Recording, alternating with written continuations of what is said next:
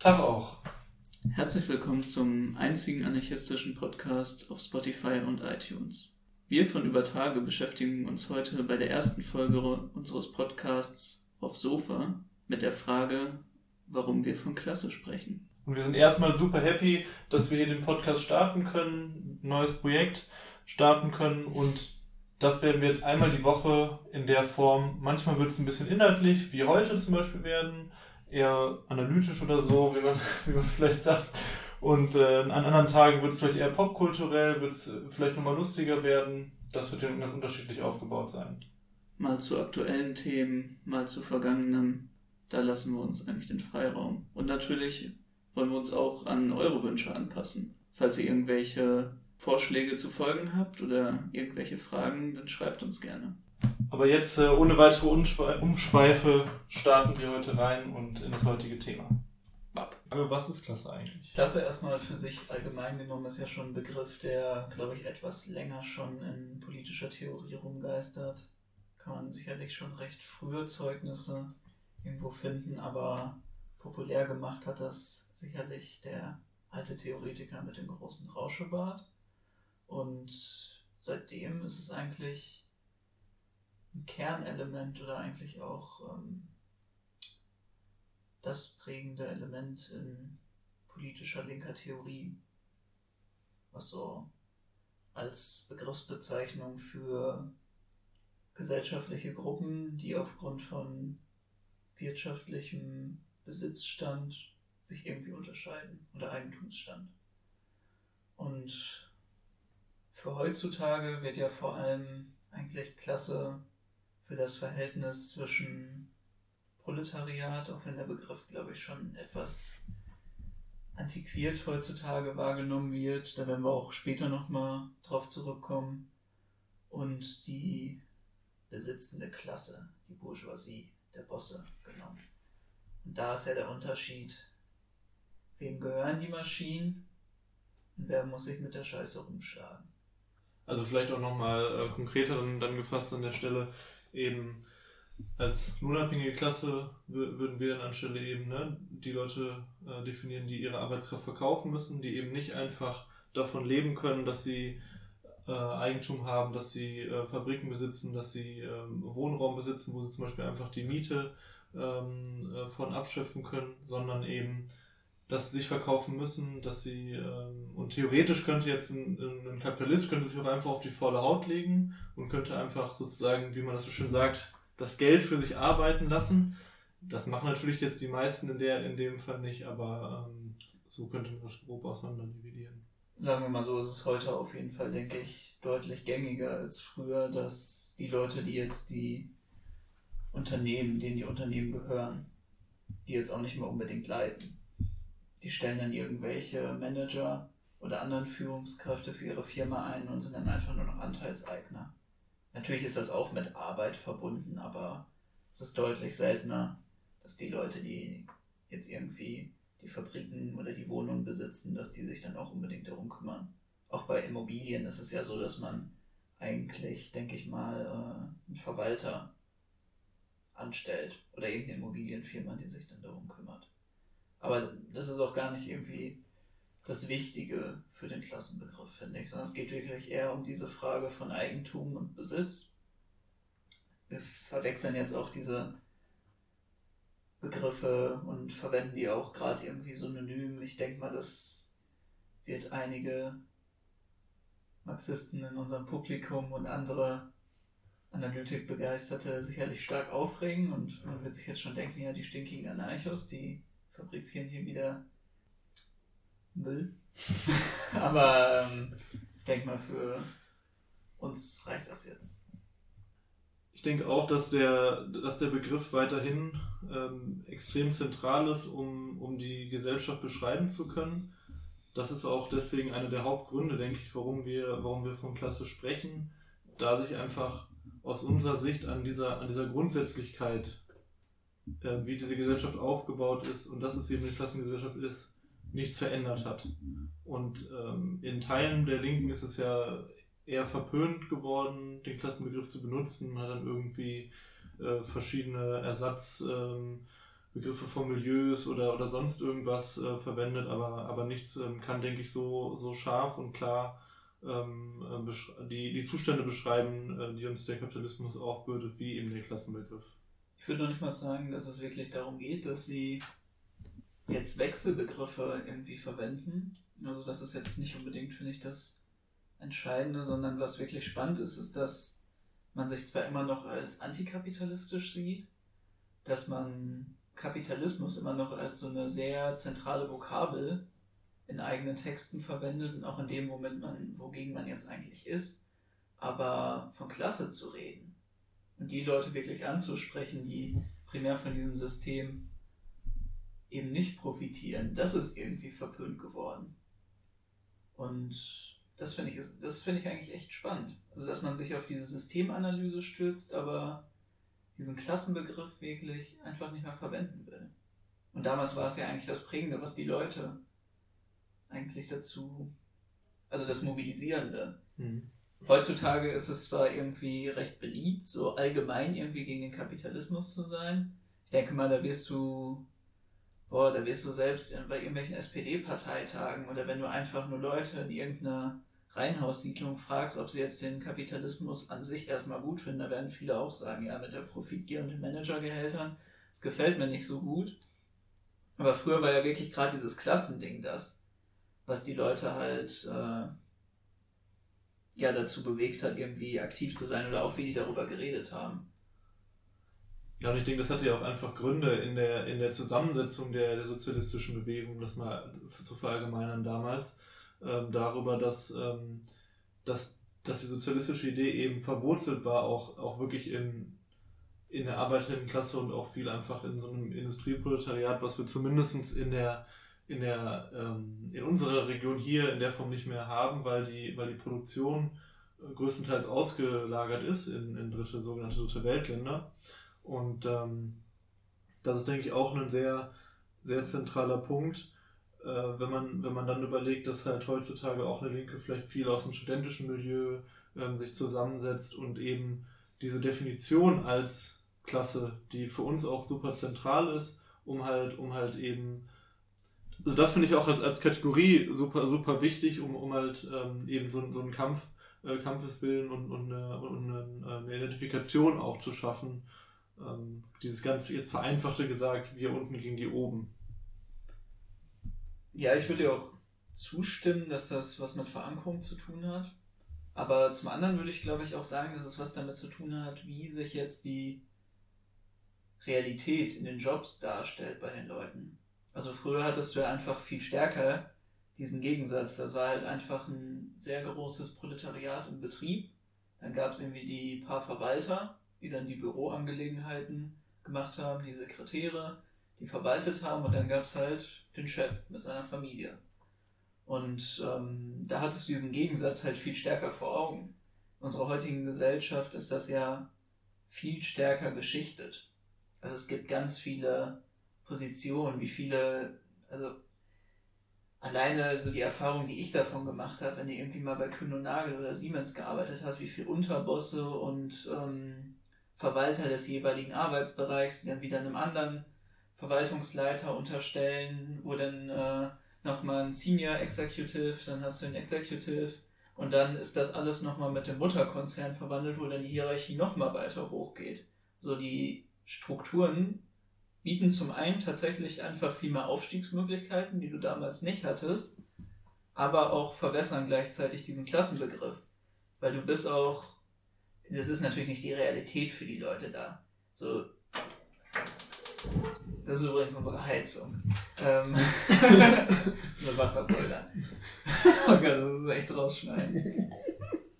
Wie gesagt, das ist nicht die Realität dieser Leute, dass sie diese Aufstiegschancen haben, aber sie wählen sich so, sie haben das Gefühl, dass sie nur einen Katzensprung von der nächsten Beförderung entfernt sind und dementsprechend macht für viele Leute dieser Klassenbegriff keinen Sinn mehr. Und es ist ja auch einfach so, dass wenn man heutzutage mal mit äh, einigen Linken spricht, die werden dir dann auch einfach so sagen, naja, die heutige Gesellschaft ist viel zu komplex, um sie auf Proletariat und Bourgeoisie und vielleicht dann noch diverse Arten von Kleinbürgern und Bauern herunterzubrechen.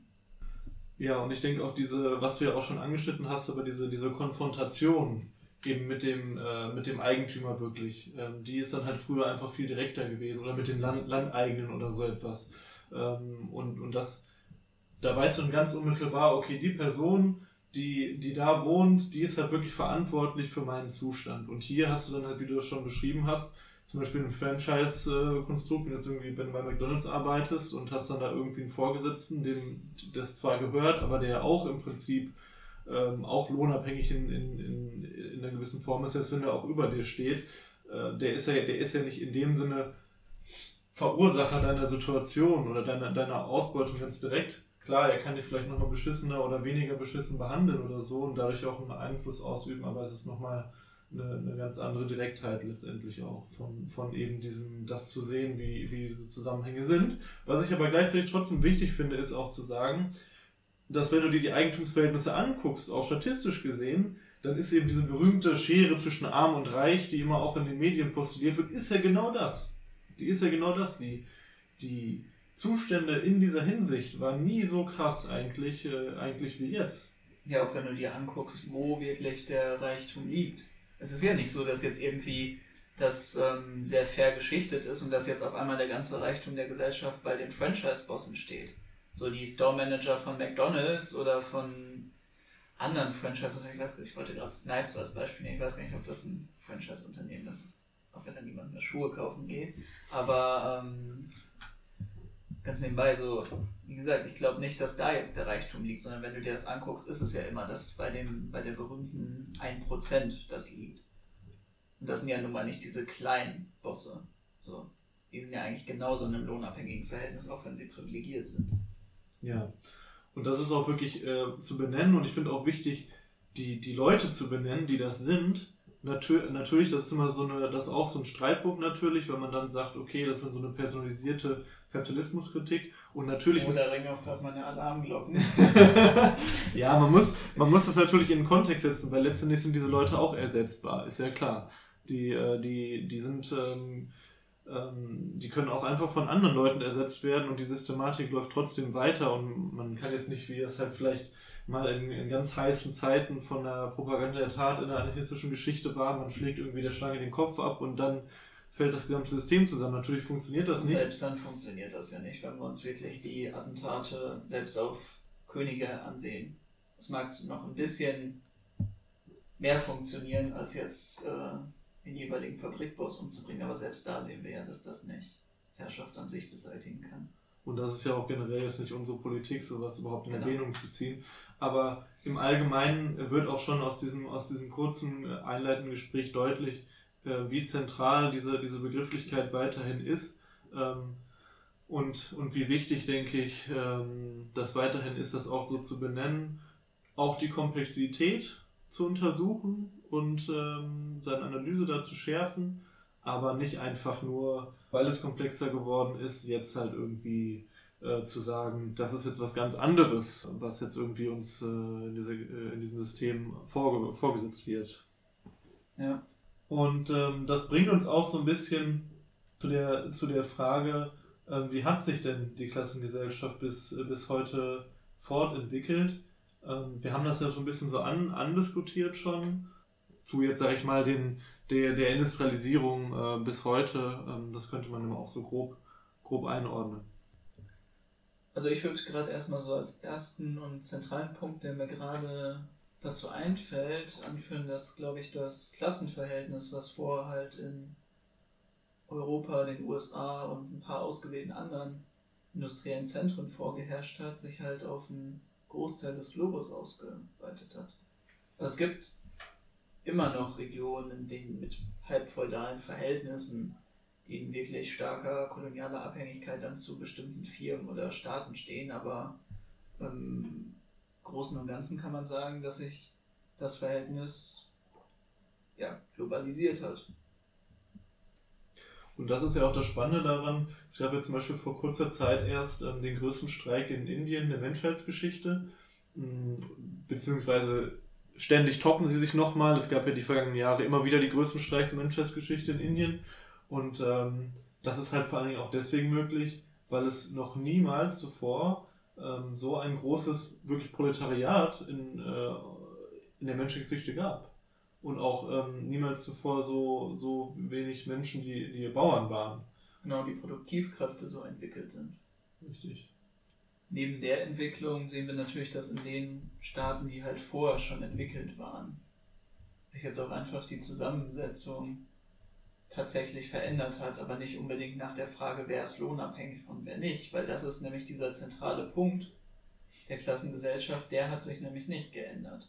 Da haben wir ja schon gesagt, dass eigentlich der Reichtum sich noch stärker auf die paar verteilt hat, sondern das, was sich wirklich verändert hat, ist nämlich die Art und Weise der Beschäftigung und die Sektoren, in der die Leute beschäftigt sind. Das, was heutzutage dann auch, ja, wir haben nicht mehr das Proletariat, weil das Proletariat von damals, was heutzutage auch irgendwie dann mit lohnabhängiger Klasse gleichgesetzt wird, das gibt es natürlich, wie du schon einmal kurz angeschnitten hast.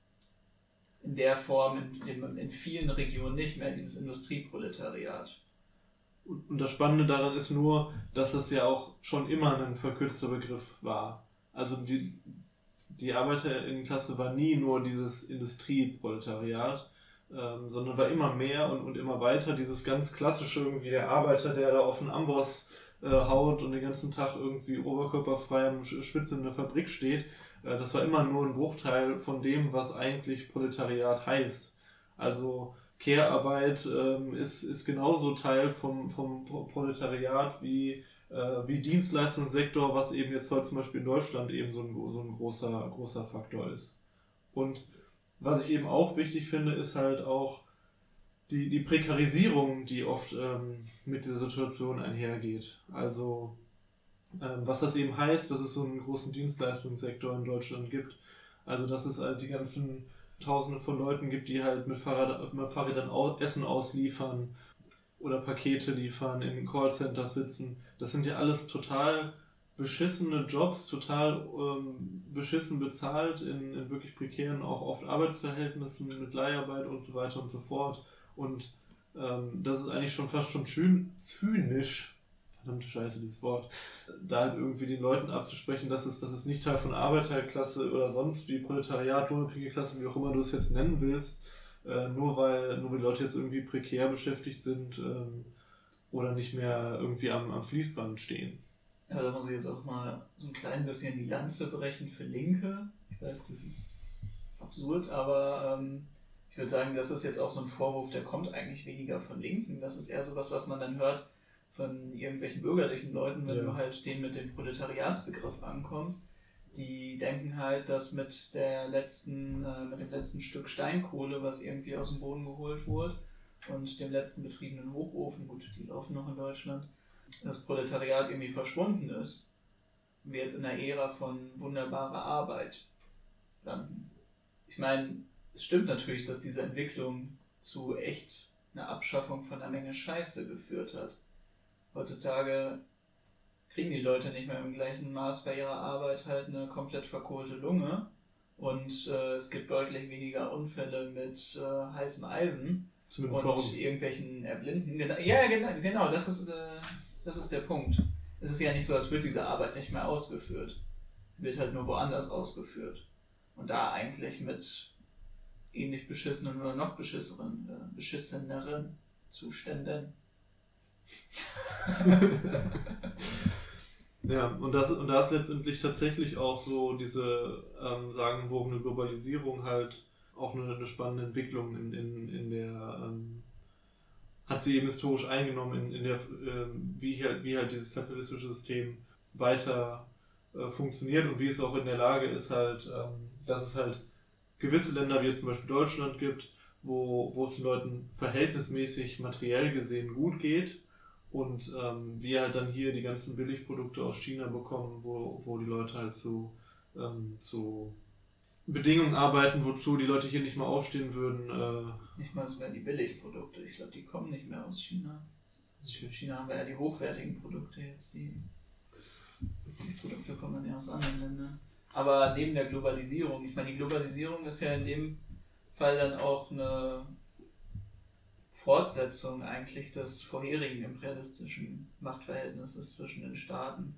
Also da haben wir dann eigentlich unsere Anfangsgeschichte im Kolonialismus. Und das hat sich natürlich mit der Industrialisierung dann alles nochmal verändert, das Machtverhältnis, aber im Endeffekt setzt es das ja nur fort. Das ist ja nicht eine Neuentwicklung mit der Globalisierung. Ja. Was aber auch ein spannender Fehler ist, der dann bei vielen Leuten so im moralischen Verständnis davon auftritt, ist dann zu sagen, ja meine Güte, wie könnt ihr denn hier in Deutschland von Klasse sprechen, wenn es den Leuten da drüben so scheiße geht? Mhm. Wenn in Äthiopien der Bauer verhungert, wie kannst du denn hier jetzt anfangen, vom Leid der Leute zu sprechen?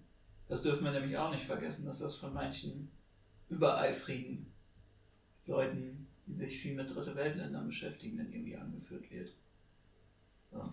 Ja, und das ist halt wirklich eine, eine, natürlich auch ein sehr schwieriger Vergleich, weil, weil halt ähm, so ein halt Leidempfinden, ähm, auch materiell gesehen, ist ja immer eine sehr subjektive Sache. Und wenn, und wenn halt hier, wenn du hier als, ähm, sag mal, als Hartz-IV-Kind in der Schule ähm, irgendwie dafür gemobbt wirst, weil, weil du halt nicht ähm, die neuesten Schuhe hast oder sagen wir mal noch nicht mal vernünftiges äh, Material zum Arbeiten hast, dann. Oder dann halt wirklich beschissene Schuhe. So wirklich un unbequeme, beschissene Schuhe mit Löchern. So. Dann ist das halt ein ernst, dann ist das ja nicht nur ein ernstzunehmendes, sondern ist das halt ein ganz faktisches, eine ganz faktische Armut, ein ganz faktisches äh, Leid, was, äh, das man einfach nicht im Verhältnis setzen muss, in, in dem konkreten Fall dann, äh, mit jetzt irgendwie, wie die Zustände anderswo auf der Welt sind. Ja, ja ähm, wir haben ja bisher, bisher in dem Gespräch an äh, ganz, ganz unterschiedliche Begriffe benutzt, aber vor allen Dingen haben wir eigentlich den, den Ausdruck lohnabhängige Klasse benutzt. Und äh, ich denke, da gibt es unterschiedliche Begrifflichkeiten, die verwendet werden. Arbeiterinnenklasse, lohnabhängige Klasse, Proletariat. Wir haben verschiedenes benutzt, vor allen Dingen, wie gesagt, lohnabhängige Klasse. Was ist so ein bisschen der Grund davon, warum wir, warum wir eher zu dem Wort neigen? Da gibt es ja dann auch viele, viele Firmen wie das. Ja, definitiv. Ganz allgemein finde ich einfach, dass das der Begriff ist, der am klarsten eigentlich ausdrückt, wie genau der Eigentumsstand ist. Wir und alle anderen Leute, die zur lohnabhängigen Klasse gehören, sind halt die, die darauf angewiesen sind, dass wir durch unseren Lohn überleben. Wir sind nicht die, die einen Lohn bezahlen können an Leute, um damit wieder Profit zu erwirtschaften sondern wir sind die Leute, die nun mal genau davon abhängig sind, was für unsere Arbeit gezahlt wird. Ich finde, dass der Begriff tatsächlich auch einige Tücken hat. Da möchte ich noch äh, kurz darauf eingehen. Und zwar, die ersten werden sich jetzt fragen, ja, was ist denn jetzt mit dem hochbezahlten Manager?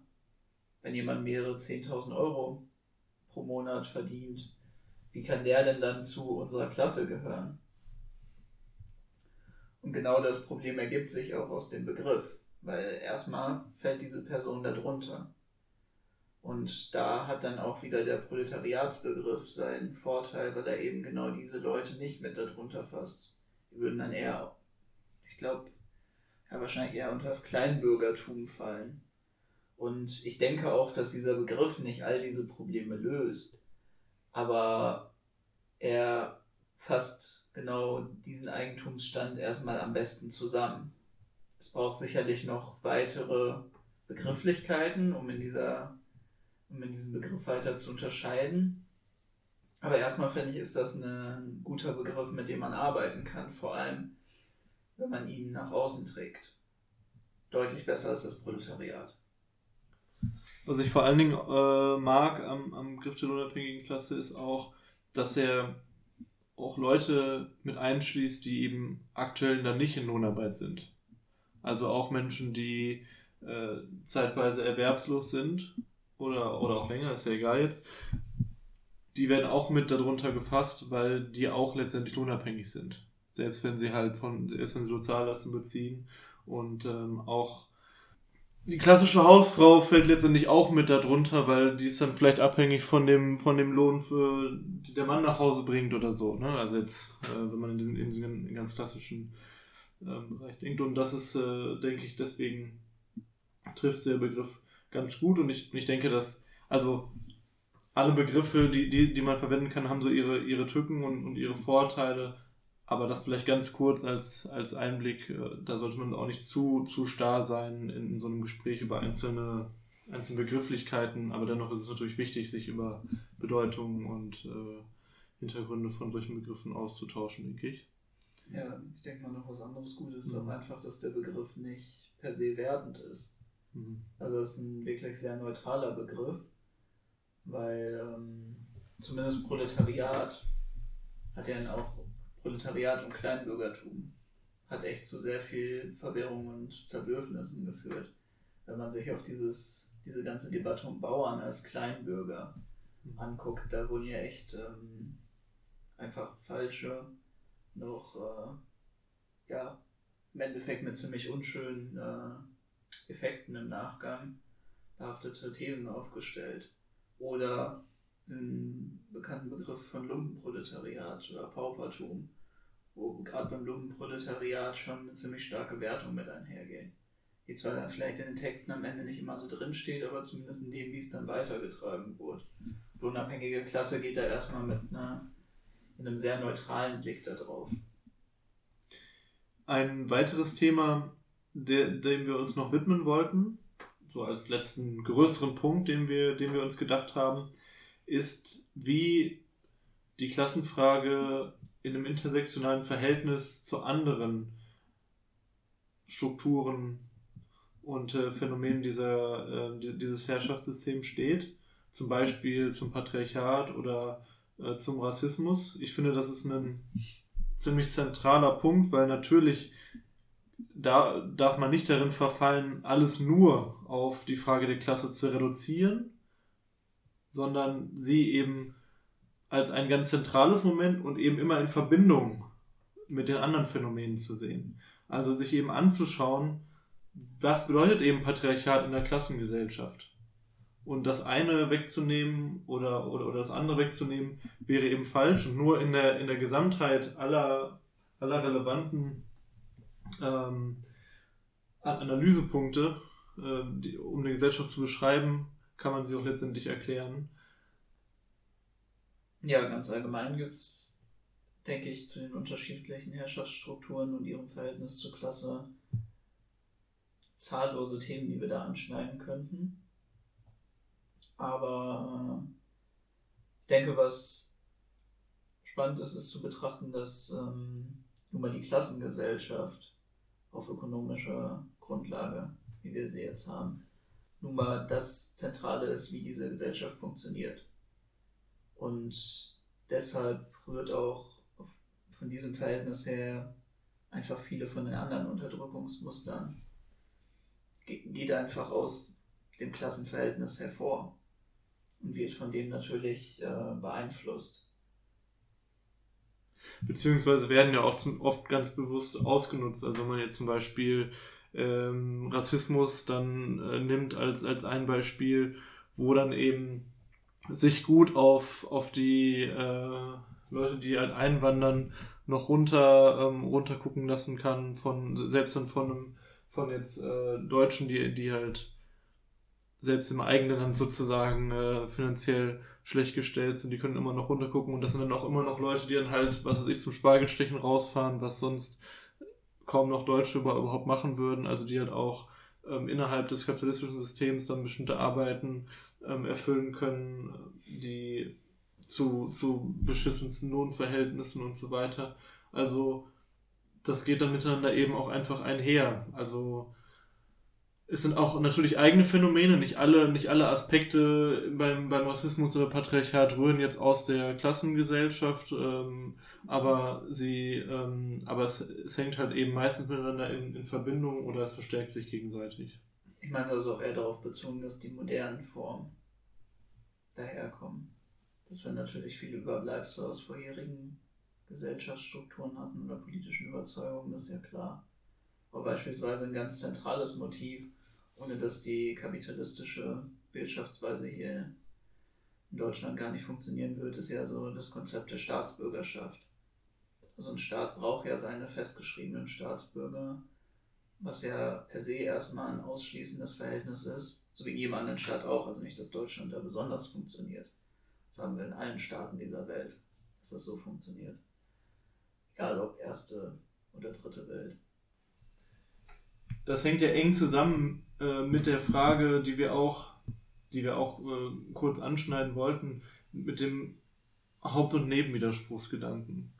Also, dass dann halt, sage ich mal jetzt Marxisten alter Schule, sich rein auch auf diese Klassenfrage konzentrieren und eben so kämpfen äh, gegen das Patriarchat, gegen Rassismus und so weiter, eben nicht die gleiche Bedeutung beimessen. Und ich finde das auch aus einer aus allen möglichen Perspektiven einfach auch total falsch, weil auch in einer, in einer Klassenfrage, auch in Klassenkämpfen sind eben die ganzen anderen Kämpfe, die es, die es auch gibt für die Haltung unserer Umwelt und so weiter, sind halt auch sehr zentral und könnten ineinander übergehen, weil natürlich hat äh, auch die Klasse an sich, die unabhängige Klasse an sich, hat ja ein Interesse daran, muss ja ein ureigenes Interesse daran haben, eben nicht mehr gespaltet zu sein durch Rassismus, weil dann sich die Kampfkraft auch der Klasse erhöht. Sie muss ja ein ureigenes Interesse daran haben, dass auch innerhalb der unabhängigen Klasse patriarchale Strukturen abgebaut werden und das Patriarchat bekämpft werden, weil es natürlich dann auch die Kampfkraft erhöht, wenn sich alle in gleichem Maße ähm, ja, gleichberechtigt fühlen, diesen Kampf mitzutragen. Ja, ich finde, was natürlich auch noch ein wichtiger Punkt dabei ist, warum es Sinn macht, da nicht diese Kämpfe halt auszusparen. Nochmal zwei Sachen. Also, es hört sich überhaupt absurd an, dass man dafür dann argumentieren sollte. Aber ich finde zwei wichtige Punkte, die noch dabei zu bedenken sind, sind zum einen, das sind halt relevante Kämpfe, die passieren. Und da gilt es dann auch einfach anzuschließen. Weil wir haben nun mal es nicht damit zu tun, dass irgendwie alle Leute bewusst über Klasse reden oder jetzt äh, das Bewusstsein dafür haben, warum Kapitalismus scheiße ist, aber sie haben sehr gutes Bewusstsein für andere Sachen und sie haben sehr gutes Bewusstsein für das, was direkt vor ihrer Haustür passiert. So. Und wenn es nun mal diese Bewegung gibt, sich dem dann zu verschließen als Theoretiker, seinem Elfenbeinturm und zu sagen, ne, damit will ich nichts zu tun haben. Die haben nicht das Gesamtbild erschlossen dann finde ich, hat man selber auch nicht das Gesamtbild erschlossen. Und das Zweite ist, sind ja diese ganzen Dinge auch eigentlich etwas, wo wir selber dran lernen können, wie es in einer anderen Gesellschaft halt besser funktionieren kann. Es stimmt zwar, dass eine Menge dieser Machtstrukturen gar nicht mehr möglich sind, wenn wir jetzt ganz theoretisch den Staat und den Kapitalismus abgeschafft haben und uns auf eine Wirtschaftsform geeinigt haben, die nicht auf Profit und Ausbeutung durch Lohnarbeit basiert. Aber diese ganzen Überbleibsel, diese ganzen Denkmuster aus der alten Gesellschaft, das haben ja eigentlich alle Revolutionäre in der Geschichte festgestellt, wenn sie halt ihre Projekte umgesetzt haben nach einer Revolution, dass diese Denkmuster verhaftet bleiben. Und dann wollen wir neben dem ganz allgemeinen Konkurrenzdenken der Menschen durch den Kapitalismus sicherlich nicht noch Denkmuster wie patriarchales Denken, Verachtung gegenüber anderen Ethnien oder rassifizierten Menschen weitertragen. Genauso wie Homophobie, Queerfeindlichkeit, da kann man ja, Antisemitismus, die Liste kann man ja endlos weiterführen. Ja. Ich finde, das ist, das ist ein sehr wichtiger Punkt. Vor allen Dingen finde ich auch, dass das Ganze genau aber so auch andersrum funktioniert. Ich meine, in wie vielen Kämpfen haben wir teilgenommen, allein jetzt nur wir beide teilgenommen, egal ob jetzt Klimakämpfe oder ähm, antirassistische Kämpfe, wo eben die Klassenfrage ausgespart wird.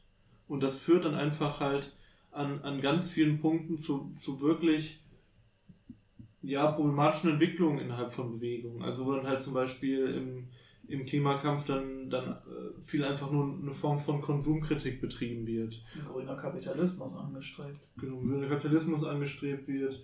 Ähm, oder dann halt ja auch ähm, eine schwarze Frau irgendwo in entscheidender Position im Staat mitentscheidet oder so. Aber das sind ja keine Sachen, die irgendwie Ausdruck davon sind, dass dann zum Beispiel die rassistische Polizeigewalt auf den Straßen aufhört. Oder, oder dass generell halt. Äh, Menschen nicht mehr aufgrund ihrer Staatsbürgerschaft im Mittelmeer verrecken müssen. Richtig, und das.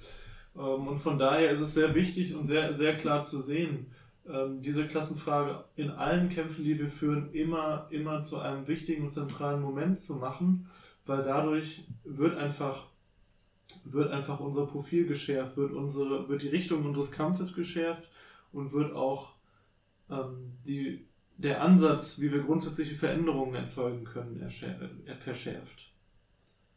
Und was man noch sagen muss, es mindert auch einfach den Einfluss von menschenverachtenden Strömungen, von reaktionären Strömungen, genau in diesen, also äh, in diesen Bewegungen. Wir haben ja jetzt gerade eigentlich nur von so liberalen Interpretationen davon geredet.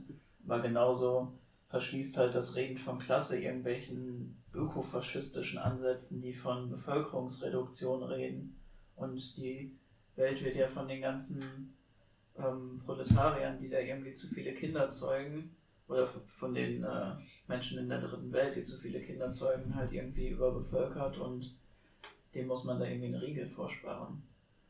Oder so Sachen wie ähm, in antirassistischen Bewegungen irgendwie schwarzer Nationalismus, der dann die äh, weiße Arbeiterklasse ausspart. Das ist ja, da ist ja überall Klassen, die Klassenfrage eigentlich genau der Hebel, den man da ansetzen kann, um in beide Richtungen solchen äh, reaktionären oder liberalen Ansätzen halt zu widersprechen. Und ich denke, das ist genau, genau auch das, wofür wir letztendlich eine Lanze brechen wollen, eben für wirklich einen intersektionellen, in, intersektionalen Klassenkampf, der, der wirklich in der Lage ist, ja, zukünftig in alle Kämpfe auch letztendlich zu vereinen und die, die, die Überwindung der Gräben zwischen den Kämpfen herbeizuführen, dass dann eben auch eine LGBTQ-Community an einem, an einem Streik von, von HafenarbeiterInnen teilnimmt und andersrum äh, vielleicht auch die Hafenarbeiter in mal vorbeischauen bei einem ähm, äh, Christopher Street Day zum Beispiel. Und, und, und ich denke, dass, dass äh, wenn, wir, wenn wir irgendwann dahin kommen sollten, dann ist wirklich ein großer, ein großer Beitrag dafür geleistet, dass wir uns in Richtung von einer, von einer sozialen Revolution bewegen können. Und dabei ist es auch, auch wichtig, und äh, das sei noch als ganz, ganz, ganz, ganz kleiner Exkurs beigefügt, äh, weil es auch, weil es zum Beispiel in der, in der ähm, feministischen Bewegung geht es gerade viel um Klassismus als Begrifflichkeit, wo einfach, sagen wir mal, ja, das, der Begriff der Klasse nur dafür verwendet wird, eine Ungleichbehandlung innerhalb des Systems, innerhalb des Systems zu, zu kritisieren. Also dass man eben sagt, äh, ah ja, hier die, die scheiß die scheiß Assis auf äh, Pro7 oder so, ähm, ähm, und, und, und das ist natürlich ein Phänomen, was es halt, was es halt zu kritisieren und, und anzuprangern gilt und halt auch zu benennen gilt.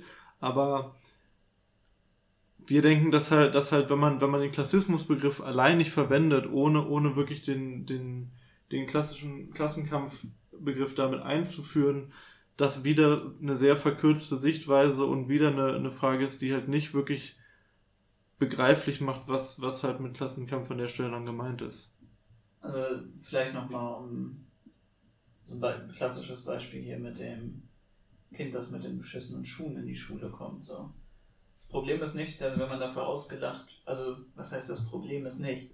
Ich denke mal, dass für das Kind ist es deutlich schlimmer, die beschissenen Schuhe zu haben und das beschissene Pausenbrot oder überhaupt kein Pausenbrot in der Butterbrotdose zu haben, als dass die Kinder dann sagen, hahaha, guck dir den mal an. So.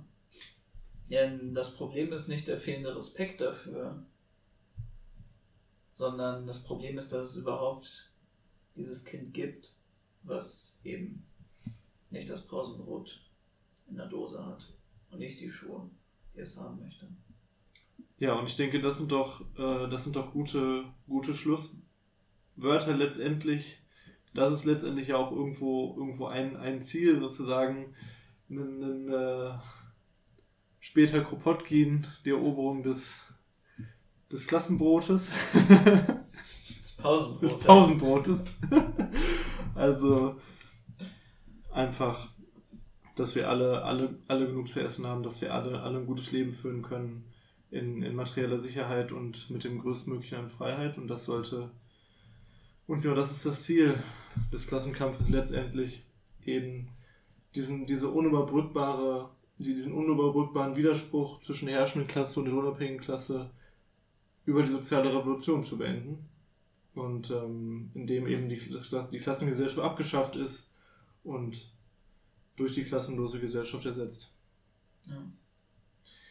ja, das ist so ein bisschen das Ende von, unserem, von unserer ersten Folge des Podcasts. Wir hoffen, es hat euch gefallen. Ich, wir haben das das erste Mal in der Form gemacht, also da ist sicherlich noch Luft nach oben und wir wünschen uns auf jeden Fall, dass ihr uns Feedback gebt und so ein bisschen erzählt, wie es euch gefallen hat. Wir werden uns sicherlich noch, noch steigern bei den kommenden Folgen. Es wird, wird viele hoffen spannende, wir. hoffen ja, es wird viele, viele spannende Themen noch geben, über die wir euch jetzt noch nichts verraten. Das erfahrt ihr dann an geeigneter Stelle. Vielleicht als kleiner Vorgeschmack, es werden auf jeden Fall nicht mehr nur so allgemein gehaltene Sachen sein. Genau, wir haben halt natürlich, wir wollten halt mit etwas starten, wo, ähm, ja, wo einfach was für viele vielleicht interessant ist, wo wir einfach so eine allgemeine Position von uns mal darstellen und wir werden auf jeden Fall nochmal ein bisschen spezifischer werden, denke ich. Ja. ja, also nächste Folge realistische Einflüsse in Transnistrien. Ja, was auch immer. Alles klar, wir danken euch fürs Zuhören und Glück auf.